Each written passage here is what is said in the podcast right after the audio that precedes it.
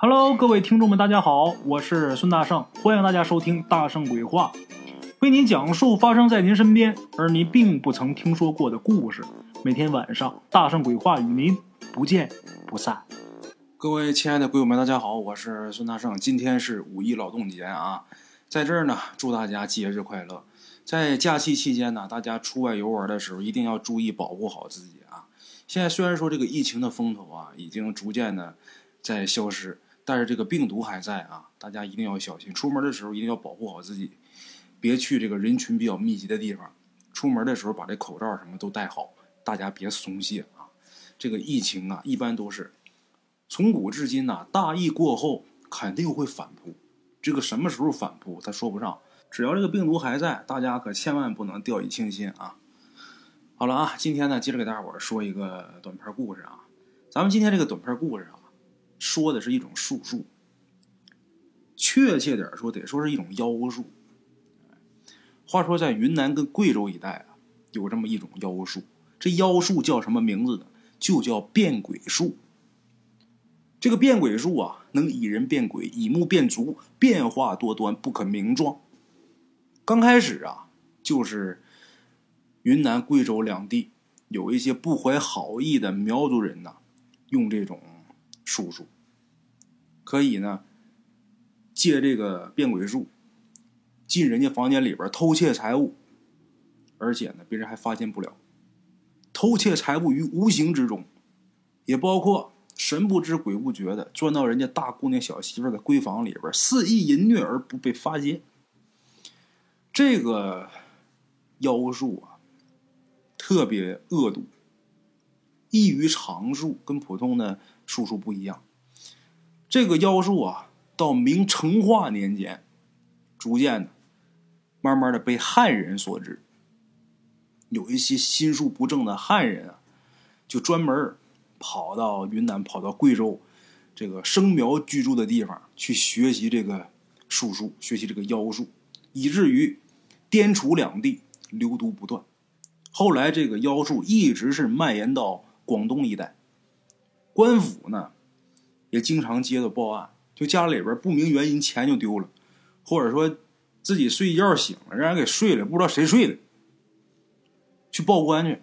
官府也不知道这东西到底是什么原因造成的，所以也没有办法，没有办法查。哎，话说广东电白县宝山乡有个村民叫什么？叫姚大。这个人呢，三十多岁。但是头发呀，在二十六七岁的时候就已经秃了，秃顶，所以呢，附近的人呐都管这姚大呀叫姚秃子。实际他岁数不大，就三十多岁。这姚秃子人特别精明，而且能干。精明能干，家里边的日子啊，他就差不了。有这么一句话叫“小富于勤，中富于德，大富于命”。什么意思呢？勤勤恳恳的，你不带穷的，挣点小钱足可以养家糊口，衣食丰足。哎，忠富于德，你要想这个钱财达到一定程度啊，不是说小来小去发点小财，你光靠勤可不行了，你德性得好。说忠富于德，其实也不完全正确。要想达到忠富。这个水平，你得具备德勤兼备，哎，这两个条件。大富于命，你像什么比尔盖茨啊、罗斯柴尔德家族的呀，像这种巨富的人，他靠勤靠德都不行，得靠什么？靠命，点子好。可能说就这一个点儿踩正了，富甲天下了。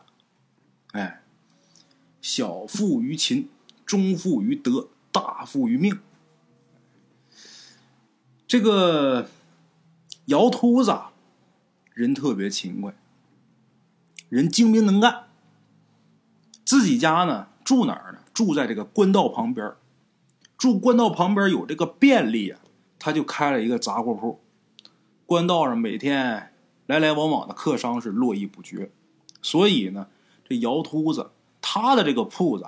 自开张，生意就特别红火，每天都是日进斗金。没用多少年，他就发了财了。当然啊，发的是小财，用咱们现在话来说呀，小康生活没问题。按咱们现在这个人均生活水平来算的话，这个姚秃子能趁个百八十万，哎，这小富日子过得就挺好，挺红火的。不但生意好，赚了钱，而且呢，还娶了一个长得挺漂亮的这么一媳妇儿。他这个老婆呀，过去这女人没名字，这老婆娘家姓田，田氏。哎，娶了个媳妇儿，钱也有了，小两口稳稳当当过日子。这个姚秃子比较贪财，喜欢钱。哎，而且这个人呢，有个毛病。多疑。每天晚上睡觉之前啊，他都有一个习惯，就是他得把当天所有点好数目的这个银钱啊，装在一个铁盒里边，一小铁盒，然后把这小铁盒用锁头给它锁上，之后呢，把这小铁盒压自己枕头下边，弄好了，枕着这个钱，他才能睡得踏实，才能睡着，要不然的话，这一晚上甭睡觉。哎，必须得压着这钱，挣着这钱睡。财迷呀！早上起来第一件事把这小铁盒打开，查钱，看看早上这个数跟昨天晚上点那个数能不能对上，丢没丢？对上之后准确无误了，小心翼翼的把这小铁盒藏好，然后呢，再干别的事儿去。这人爱财。多疑这么多年呢，一直如此。哎，话说有这么一天晚上啊，临睡之前，这姚秃子又把这银钱点好，放到这个铁盒里边，上上锁，弄好之后睡觉。第二天早上起来呀，照例查钱，但是呢，数来数去，他发现少了八十文钱。这种情况以前从来没有过，以前都是头天晚上点。哎，一百，第二天一看准是一百。头天晚上九十，第二天九十，但是今儿不对。头天晚上点的数跟早上对不上，早上点这数比头天晚上少了八十文钱。摇头心想：昨天晚上明明已经点好的数目，早上起来怎么就少了八十文钱？数来数去，这数目就是对不上。就这么的，这姚秃子就去厨房问他媳妇儿，他媳妇儿这会儿起来做饭呢，问田氏。田氏一边烧火做饭一边乐了：“ 你那钱，那就是你命根子。你那铁盒子锁着呢，那钥匙就一把，你贴身放着呢，在哪儿放我都不知道。昨天晚上咱俩一起睡的，今天早上咱俩一起起的。你说，除了你自己，谁能动得了你那盒子？”啊，是不是你昨天晚上多喝几杯马尿，你记错了呀？你可别赖我啊，我可没动你的钱。姚秃子一听田氏啊说的也在理，人说的没毛病，合情合理呀。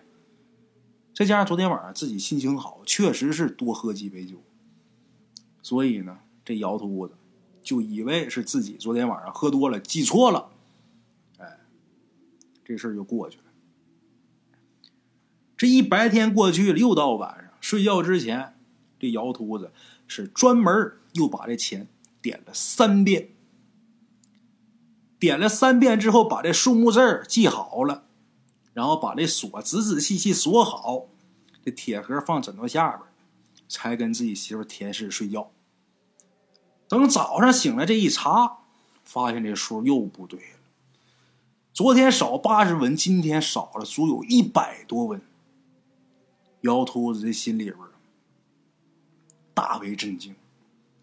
仔细想了一想，除了田氏在这屋里边，没第二个人进来过呀。除了我媳妇儿，没别人呢。这钥匙一直我贴身放着，没动过。难道说他悄悄的背着我配了一把钥匙，趁我半夜熟睡之时，把这盒子打开，把钱给拿走了？能是吗？想到这地方，越想越怀疑，又去问田氏。他把他这想法，就说你是不是背着我偷着配药这想法，就说出来了。田氏这一听啊，嗷唠一嗓子就哭了，冤枉啊！一边哭一边说：“我没拿钱呢，我根本不可能去配你那个药啊，石家，怎么能怨我呢？我要是拿你那个钱了，今天太阳落山，我嘎巴我就死。指天指地赌咒发誓。”哎呀，哭的是梨花带雨的呀，挺可怜。姚秃子一见田氏这样啊，看这样也不像是说谎，心里边就开始半信半疑了，也不好再往下问了。咱说，虽然说爱钱，昨天丢八十文，今天丢一百文，加一起咱说二百文钱，不至于这么逼自己媳妇儿。先别问了。他说的还挺像的，那他没拿，谁干的呢？我怀疑他拿，也只是怀疑，我也没有证据。昨天晚上我明明是数的清清楚楚，怎么这一觉醒过来少一百多文？还是不放心。他媳妇赌咒发誓的，他虽然也信，但是啊，还有一多半怀疑。就这么的，这姚秃子。悄悄的呢，去换了一把锁，然后把钥匙贴身放好。等到晚上，以防万一，还把这盒子啊，在自己的枕头下边摆了又摆，压的特别严实，一点都没露外边。今天晚上他特意换了一个大枕头，压好了，这才踏踏实实睡。没成想，第二天天一亮。一觉醒来，把这盒子打开，一查钱，这回钱丢的更多，丢了二百多万。这会儿姚秃子就懵了，特别震惊，看这锁完好无损，心里边纳闷的都不行，百思不得其解。田氏一看这情况，也跟着惊讶呀。这两口子在那想了一天，这头都快想破了，也没想出个所以然。到晚上睡觉的时候呢，这姚秃子又寻思：这次我偷偷的把这盒子我换个地方放，重新找个地方把这盒给藏起来，没放自己枕头下边。他放这个地方就他自己知道，他媳妇田氏都不知道。等第二天天一亮，又少六十多文。姚秃子是紧防慢防，可是这钱没当住少。心里边是大为沮丧。从那以后好几天，就不管他怎么防范，每天都得少点钱，少则几十，多则一二百，但是绝对不会所有钱都丢。哎，姚秃子每天丢钱，眼看着这不行啊，不是办法啊。思来想去啊，找田氏，找自己媳妇儿说：“媳妇儿，我错怪你。”这些天呢，我防的这么严实，你就是想偷，你都偷不着，所以这钱肯定不是你拿的，我错怪你了，这是第一点。第二点，你没拿，我没拿，这钱是谁拿的？如果是别人来偷钱，为什么把钱都偷走？为什么每次就拿一点儿？所以我估计啊，媳妇儿，这事儿恐怕呀，不是人为，应该是家里边闹鬼闹妖，非鬼即妖所为呀。这样啊，今天晚上，咱俩都别睡，把门窗都关紧，咱俩就守着这盒子坐一晚上。我倒想看看到底是谁来拿了我们的钱。田氏一听，也觉得这办法可行，他不睡还不行吗？看着他，盯着他，看他怎么没的。就这么的，夫妻二人那天白天早早的把这店门就关了，然后都好好的睡了一觉，养足精神。到晚上，俩人都坐床上，把这小铁盒子摆俩人中间，全神贯注的就盯着这盒子。俩人一直做到二更时分，也没见什么异常。田氏呢，身子骨弱，没有姚秃子好。做到二更天呢，就坐乏了，而且有点困了。等到了三更天的时候，这田氏啊，实在是挺不住了。白天虽然是睡了一觉，但是人这玩意儿有生物钟。白天的时候啊，你睡觉也睡不踏实。等到晚上，平时睡觉那点儿，你别看白天睡了，到那点儿照样困，挺不住了，跟自己丈夫就说：“我先睡一会儿吧，我睡一会儿，等四更天的时候啊，你再把我叫起来，我看着你睡，行不行？咱俩都能歇一歇。”倒班来。这个姚秃子啊，他也困了，心里边也早就想睡觉。一听田氏这么说，心想：咱俩轮流看轮流睡，也挺好，两全其美。行，那你先睡，等四更天我叫你，你换我。好，田氏躺下，躺下没到一刻钟就睡着了。姚秃子自己在这坐着，看着这个钱盒子。时不时的挑挑这灯芯，看看门，看看窗户，没动静。这会儿夜半三更，挺无聊的，在这坐着。那时候也不能上个网啥的，就干坐，干看这个钱盒子。正无聊着呢，姚秃子忽然间听见一阵风起，把这窗户吹的啊，唰唰响。姚头子心里边想：这半夜怎么刮这么大的风？眼看外边这风越刮越大，就听“砰”的一声，两扇窗户被这风给吹开。姚头子大吃一惊，赶紧起身下床，到这窗户前面准备关这窗户。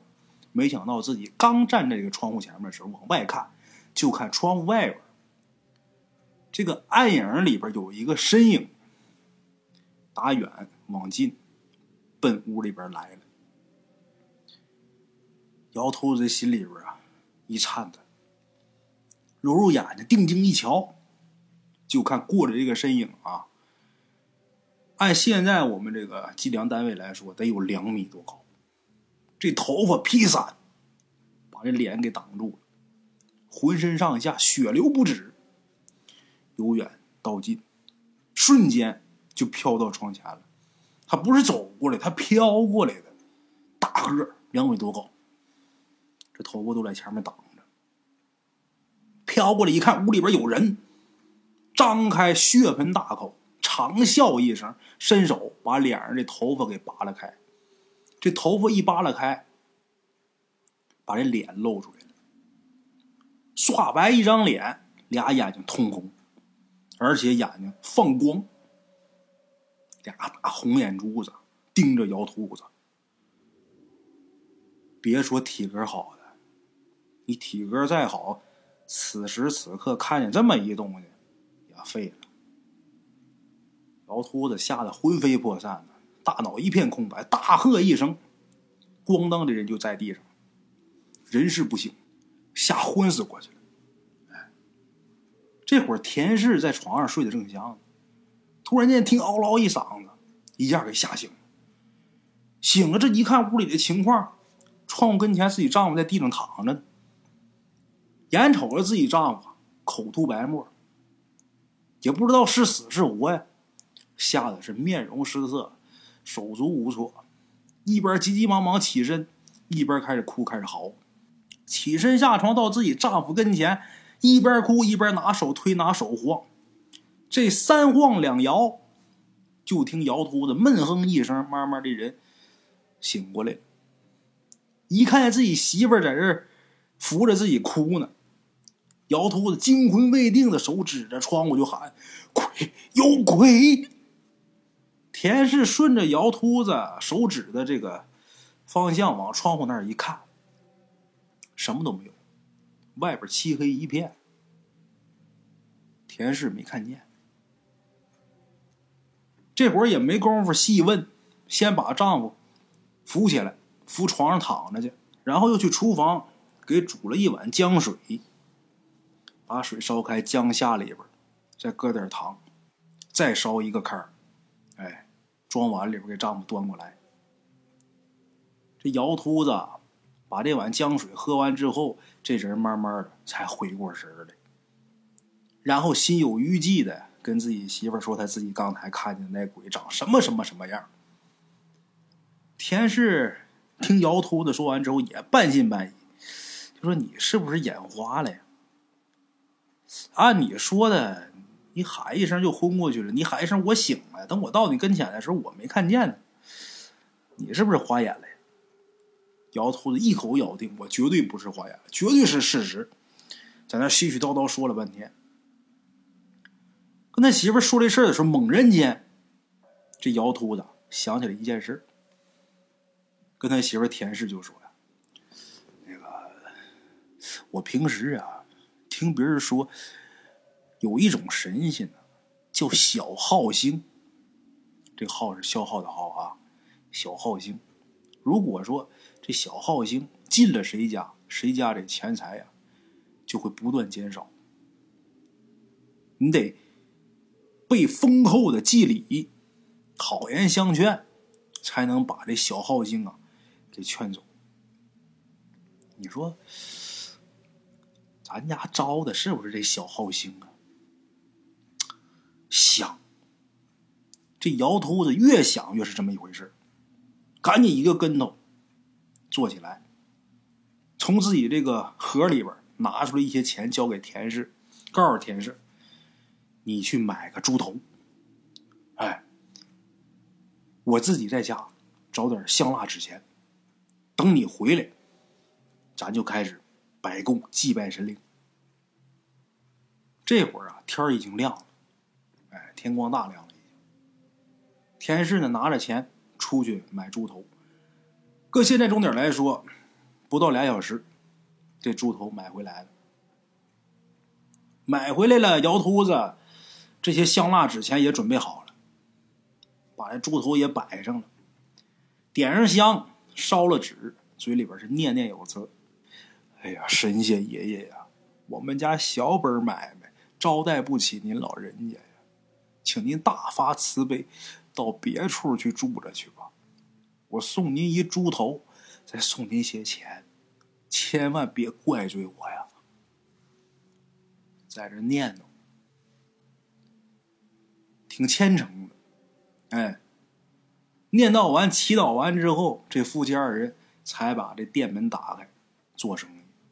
那么说，姚秃子他这么干到底管不管用啊？也奇怪了。自打祭祀之后好几天。他这钱都没有再丢过，姚秃子可算是松了一口气儿。他自己觉得啊，自己这个决定是英明的。那小号神已经被自己给劝走了。哎，接下来的日子呢，又恢复平静了。得有一年来的，他没再丢过钱，也没有什么奇怪的事发生。不但如此，这田氏啊。还给姚秃子生了一个大胖小子。这姚秃子中年得子，那喜出望外呀。媳妇儿刚生完孩子，得喂奶呀。在这个哺乳期间呢，母子俩每天晚上啊单独睡一起。这姚秃子呢，自己呢在隔壁房间睡。晚上田氏有什么事喊一嗓子，这姚秃子就过来。有这么一天晚上啊，田氏是洗漱完毕，上床搂着儿子，早早的就睡了。夜半时分，忽然间觉得有一只手在自己身上啊上上下下来回摸。这田氏迷迷糊糊之间以为是自己丈夫，正要张嘴说他呢，忽然间想到姚秃子。早就已经住隔壁屋子了，怎么半夜跑这儿来了？再说我睡觉以前把这门都关严了呀，他进门怎么连点响都没有啊？一想到这儿，心里边大吃一惊，一下就惊醒过来。之前还迷迷糊糊，这会儿一下就清醒过来了。等睁眼这么一瞧，眼前这情形，直接把这田志给吓昏过去了。看见什么了呢？看见一个披头散发、面色惨白、赤身裸体的鬼在自己床跟前站着，摸自己呢。那眼睛啊，往出发红光。田氏这一下啊，差点吓昏死过去，想张嘴喊，发现自己浑身无力，这嗓子出不了声，就跟梦魇似的。正在此危急时刻，也不知道是不是自己这孩子母子连心，感觉到自己母亲身处险境，这孩子居然间哇一声就哭出来了，这声音特别大。晚上他静啊，夜里边有点响声，显得异常响亮啊。这鬼一听孩子哇的一声叫，抡起胳膊，这一拳就砸到这孩子头上去了。咱说两米多高。那么一鬼，砸一个在月壳里边的孩子，那孩子受得了？这一拳下去，就听那哭声啊戛然而止。这孩子一动不动了。田氏心里边着急，眼前一黑，昏死过去了。这时候，姚秃子在隔壁睡觉，睡得正香呢。忽然间，听隔壁儿子哭。这一声挺响，把他也给惊醒了。正纳闷呢，这哭声突然间就停了。这个姚秃子，这人脑子好使，一听这声音就知道不对。孩子哭，咱说他慢慢不哭，他有个过程，没有说这样突然间就不哭了。这声音就跟被剪刀给剪断了似的。不对，一听孩子哭声。姚秃子马上起来，披上衣服到田氏房门前敲门。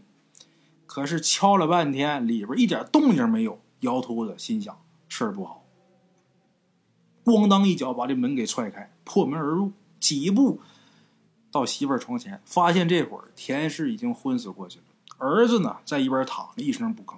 把孩子抱起来一看，发现这孩子浑身冰凉，早就已经气绝身亡。姚秃子是大惊失色呀，赶紧把自己媳妇儿给晃醒。他媳妇儿醒了之后，俩人看这宝贝儿子惨死啊，抱一起呀，那是哭天抢地的。田氏刚才昏过去了，这会儿醒了，看见自己孩子小命没了，又哭昏过去了。姚秃子好不容易把他媳妇又给抢救过来。抢救过来，缓缓情绪，问他媳妇儿到底出什么事了呀？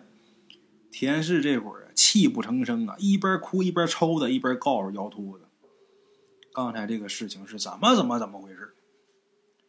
姚秃子听完之后咬牙切齿啊，那个愤怒，指天发誓：“我得给我儿子报仇，我一定得除了这个妖怪呀！”第二天天一亮，俩人啊，先是买了个小棺材。一般孩子死啊，尤其是这种夭折的婴儿，没出月科的婴儿，一般都不装棺材。但是这个姚秃子心疼儿子，给买了小棺材，把这孩子装殓进去，把这小棺材运到荒郊野地给埋了。紧接着回来，这姚秃子又写了两份诉状，一份是给本地城隍庙的城隍，一份是给当地官府的大老爷的。把这两份状纸。揣好，先到县衙击鼓鸣冤，递这状纸。县令接了状纸之后啊，就觉得这个事儿啊过于荒诞。你看他是也没证人，就你这么一说，这玩意儿，哎，行了吧？把这状纸啊先搁起来，留给姚秃子一句话：等待查明。告诉你，先等着，等于是把这个事儿就悬起来了，把这案子就悬上了。这两口子一看，那你等他们来查，等到猴年马月，一看到官府告官没有用，俩人赶紧呢又到城隍庙买来香蜡纸供，在庙里边把这状纸给烧了，祈求城隍爷帮忙除妖降魔。俩人烧完状纸，拜完城隍，刚出城隍庙这庙门，就看见一个身穿黑色法衣的一个道士迎面走过来了。这道士啊，高挽牛心发转，脚上穿着布鞋，这身材比较消瘦，脸儿挺白的，没胡子，手拿一柄马尾拂尘。这道士一见这夫妻俩，先是对他们抱拳作揖，然后说道：“贫道。”黄冈李如龙，你们家的事儿啊，我已经听说了。这鬼物贫道可以降服，但是呢，除此鬼物需要纹银二百两。姚头子一听啊，又高兴啊，又生疑。他这人生性多疑呀。高兴的是啊，刚给城隍爷递了诉状，结果一出门就碰见这么一位道士。这肯定是城隍爷有灵有验。怀疑的是这道士张嘴就要二百两，这是不是趁火打劫要骗我自己钱呢？想到这儿，他跟这道士说：“只要道长能把这个妖物给我除掉，别说二百两，我倾家荡产我都愿意。但是，道长如何除妖啊？这姚秃子聪明。”你怎么除妖？你得告诉我，钱不是问题，倾家荡产我都愿意。但是你想蒙我，你想骗我不行，你得说说你怎么除妖，我听听。这李如荣说呀：“贫道答应你的事情，必然能够做得到。只是当前有两件事情，第一件，我得在你家里边屋中诵七七四十九天的经；二是。”你要找齐一百个人，不分男女老少，只要每天晚上日落到了二更的时候，他们来把你们家所有房间、屋子都填满，听我诵经就行。能做到这两点，我就能除了此妖。姚秃子听完之后想了想，面有难色。第一条，你来我们家屋里边念经，这好办，你来念就行了，我们腾地方就行了。这第二条，就需要附近邻里之间来帮忙了。他用的人数不是少啊，一百人呢。姚秃子想到这儿之后啊，跟道长说：“道长，第一条好办，这第二条啊，哎，我先回去跟附近的人呐说说情况，好好请一请，应该也差不多。好，这两条能办到就行。就这样，这道士。”加上姚秃子两口子三个人一起回了家。回家之后，把家附近这些个村民召集起来，把这事的原委跟大伙说了一。大伙早就听说老姚家的事了。这时候一听这李道长说要降妖除怪，大伙啊都盼着，七嘴八舌的议论纷纷。都说什么呢？都盼什么呢？因为呀，都说这个妖怪要是不抓住的话呀，以后啊，恐怕这周围的人都得遭殃。不光是他姚秃子一家。这一听这道士要来降妖除怪，大伙都赞同。哎，都说如果说李道长，你要是能抓住这妖怪的话，全村愿意共同出这二百两纹银。姚秃子一听啊，心里边大为感动。他本来是一个贪财吝啬的人。但是呢，惨遭此变故之后，这人性情大改，赶紧跟大伙说呀：“不用，钱不用，李道长需要一百个人晚上来帮忙，只要人来就行。二百两银子我一个人出，不敢连累各位。”好，那这事就成了呀。这一百个人呢，好在不分男女老幼，什么样人都行。哎，什么七大姑、三舅姥爷、四舅嘛。都行，都来报名，一会儿就凑了得有好几百，哎，这好几百用不了，为什么？因为这个姚秃子他们家没那么大地方，一百人足够，把他们家这几间房占满就行了，哎，等到日落天黑，定好的这一百个人呢，陆陆续续的来到了姚秃子家里边，把他们家这三间房啊都挤满了，挤的是水泄不通。这房间里呢，灯火通明。李道士在中间的房间盘膝而坐，也没穿什么法衣，也没拿拂尘，就是闭着眼睛开始念经，一直念到快二更的时候，才起身到每个房间呢巡视一圈，然后啊挥挥手告诉大伙散了，让他们第二天再来。这一百个来帮忙的也弄不明白呀，这是干嘛呀？也不知道这李道士这葫芦里边卖的什么药啊。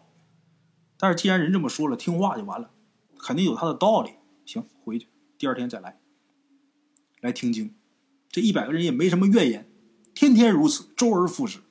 一晃听了十五天了，这十五天过去了，等到第十六天的时候，这李道士念完经起身站在房中，突然间啊，今儿跟平时不一样，要了一碗井水，然后又打自己的袖子里边拿出一张朱砂写的符。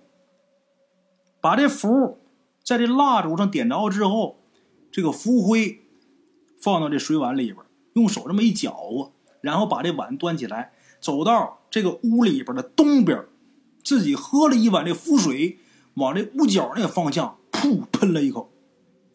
这屋角站着的那几个人猝不及防啊，这水一喷过来，大伙都躲呀。这李道士不理这些人，端这个碗又是一口。然后又喷出去一口水雾，一口接一口，一口接一口，这水雾是越来越大。等这水雾散去，原先在屋角站着的那几个人早就已经躲一边去了。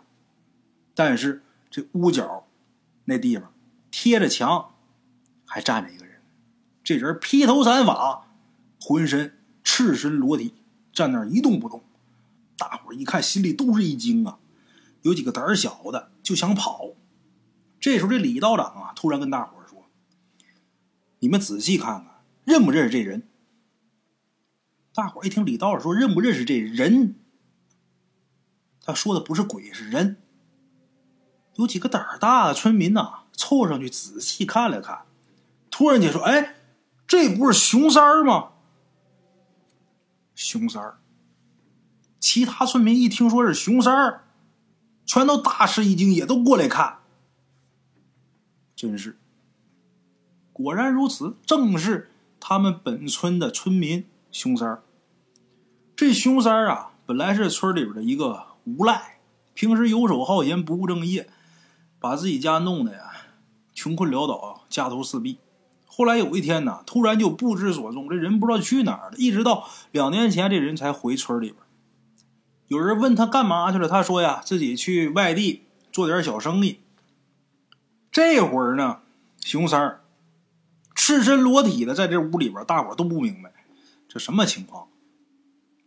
这会儿的熊三儿啊，脸色煞白，全身发抖，一声不吭。李道士这会儿打怀中拿出一根红线，这线挺细的，把这红线牢牢的拴在熊三儿的这个手腕上，然后跟他说：“你作恶多端，今日理当受罚。”这变鬼之术本是衍身法加点幻术而已，你必定是从颠楚之地生苗那儿学来的。开始我故意说要四十九天才会成功，我就料到你会按耐不住，肯定会来查看。但是啊，你只知道衍身之法，而不知破身之术。衍身法需要有缝隙可趁才能衍身，所以呢，我专门找了一百个人将。房间里边都填满，你无处藏身，所以你露了真形。哎，熊三一听这话，把脑袋低下来，默默无语。姚秃子跟田氏一看真凶就在眼前呐，气得咬牙切齿，上来就要打。李道士把俩人给拦住了。李道士说：“呀，此刻既然已经擒拿真凶，需要送往官府治罪才是。”夫妻二人听得此言，才罢手。大伙儿一怼儿把熊三五花大绑，送往官府。哎，送往官府如何？咱们待会儿再说。咱们来说一下，这李道士啊，刚才那番话，他说熊三这个变鬼之术啊，就是衍身法加点幻术而已。你必定是从滇楚之地生苗那儿学来的。这滇楚之地啊，大伙都知道是哪儿，就云南那一片哎，这个生苗有必要跟大伙儿多说几句。这个苗族苗人呐，分生苗跟熟苗。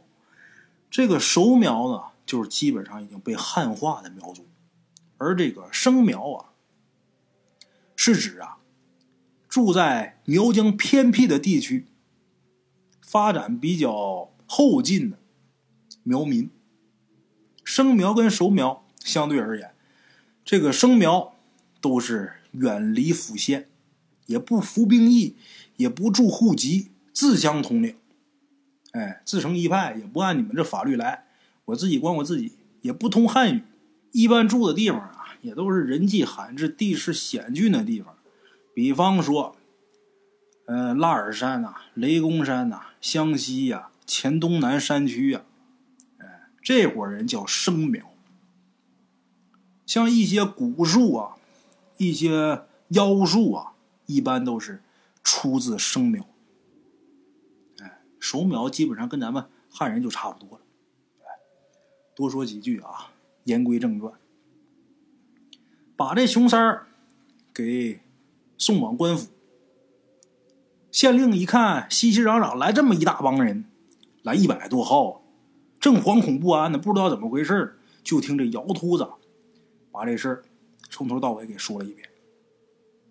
这县令听完之后也是大吃一惊，即刻在公堂之上提审熊三儿。这个熊三儿啊，这会儿已经老实没话了，问什么说什么。这县太爷从头到尾问，问到。他是怎么打死老姚家夫妻二人那独生子的时候？这熊三突然说：“我没杀人，那孩子没死。这会儿这孩子正在潮州老许家呢。”县令一听完之后生气呀，问他：“姚家夫妻二人明明说小孩已经被你一拳打死，怎么在潮州呢？胡说八道！”来人呐！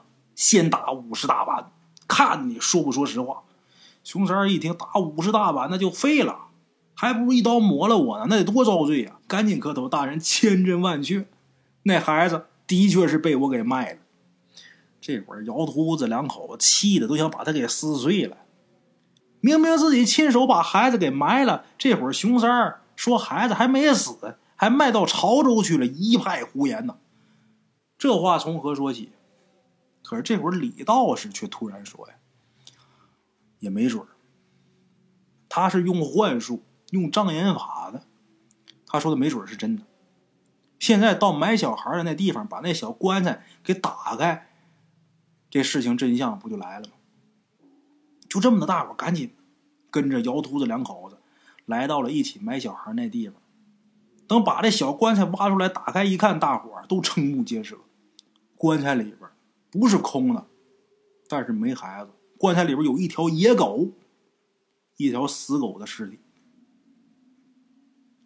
姚家两口子面面相觑啊！这孩子我自己亲手给入的脸，这棺材我定死的，我埋的，怎么孩子变狗了呢？惊疑交加。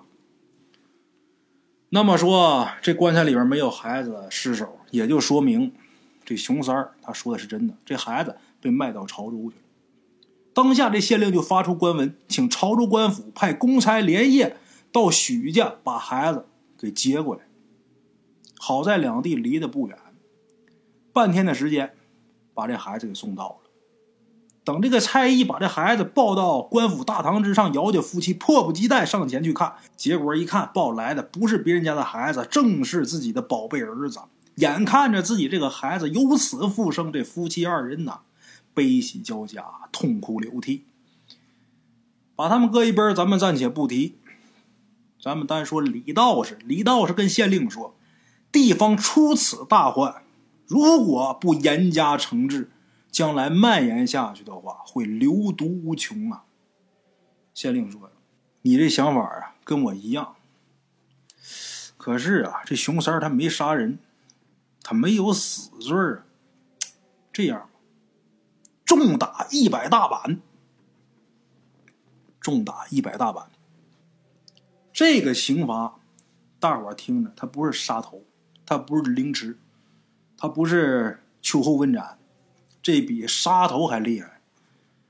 杀头还得等秋后问斩，还能活一段时间呢。到那儿一刀就完事儿，他痛快啊！打一百大板，那就等于给你判死刑，而且是马上死，还得是一下下给你打死。那过去打人的板子、那棍子，水火无情棍，那里边灌的都是铅，那个棍子往自己身上削一百下，还重打，那得抡圆了砸，那骨头都给你砸碎了，那人还能活得了？就过去那个医疗条件。当场就给打死了，利弊帐下，给这熊三打死了。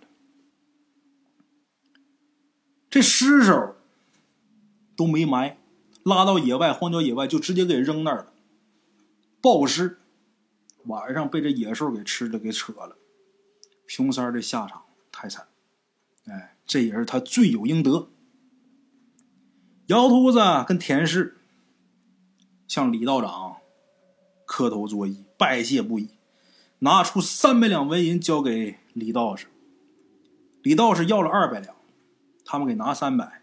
李道士一看乐了，留下二百两，那一百两退回。李道士跟姚秃子两口子说：“不是我贪钱，此钱我不敢贪，实乃清宫年久失修所需。哎，就是我要不要这钱没有用啊，我也不贪钱。”这个清宫啊，就是道观呐，或者什么地方，它的修炼之所呀。年久失修，修房子得用这钱，哎，把这钱收一下之后，谢毕众人，飘然而去。哎，好了啊，这么一个变鬼术送给大家啊。今天呢，先这样，大伙儿好好过五一啊。估计听故事人也不多。今天到这儿。明天同一时间，大成鬼话不见不散啊！路边的茶楼，人影错落。用声音细说神鬼妖狐，用音频启迪人生。欢迎收听《大圣鬼话》。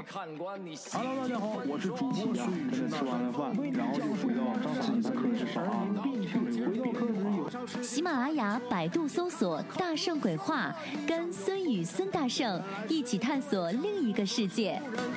那天山女子独守孤城，也只是感谢鬼友们，感谢鬼友们，感谢鬼友们一路陪伴。大圣鬼话，见字如面。欲知后事如何，且听我下回分说。